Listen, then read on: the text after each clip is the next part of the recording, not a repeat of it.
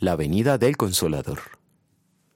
En aquel tiempo Jesús dijo, Cuando venga el Consolador que yo les enviaré de parte del Padre, el Espíritu de verdad que procede del Padre, Él testificará acerca de mí. Y también ustedes darán testimonio, porque han estado conmigo desde el principio. Juan capítulo 15 versículos 26 a 27. Jesucristo prometió enviar al Consolador, es decir, al Espíritu Santo.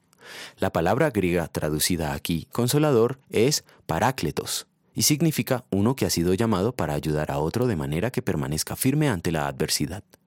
Por esta razón, quien asumía el papel de abogado en la defensa de su amigo era el llamado parácletos.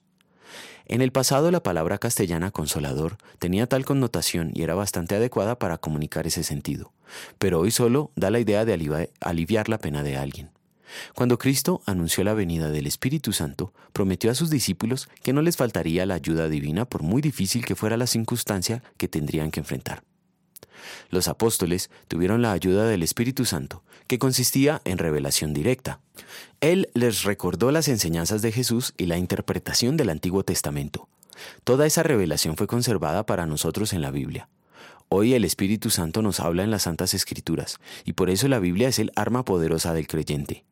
Así como un guerrero es poderoso con su arma, los cristianos tenemos el poder del consolador en la Biblia, teniendo en cuenta que el Espíritu Santo nos ha atado a las Escrituras. Querer buscar que Dios nos hable aparte de la Biblia es rechazar al Espíritu Santo. Dios quiere que seamos dóciles a su palabra y no rebeldes. Quiere que oigamos al Espíritu con agrado.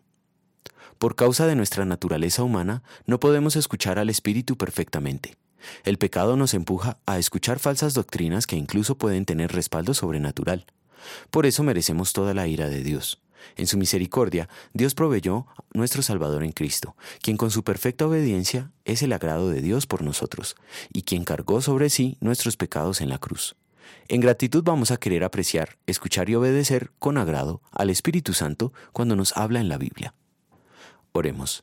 Señor, en gratitud a la sustitución que efectuaste para mi salvación, quiero ser un fiel oidor y hacedor de tu palabra. Te suplico me guardes de la tentación de buscarte en sueños, visiones, sentimientos o sabiduría carnal. Amén.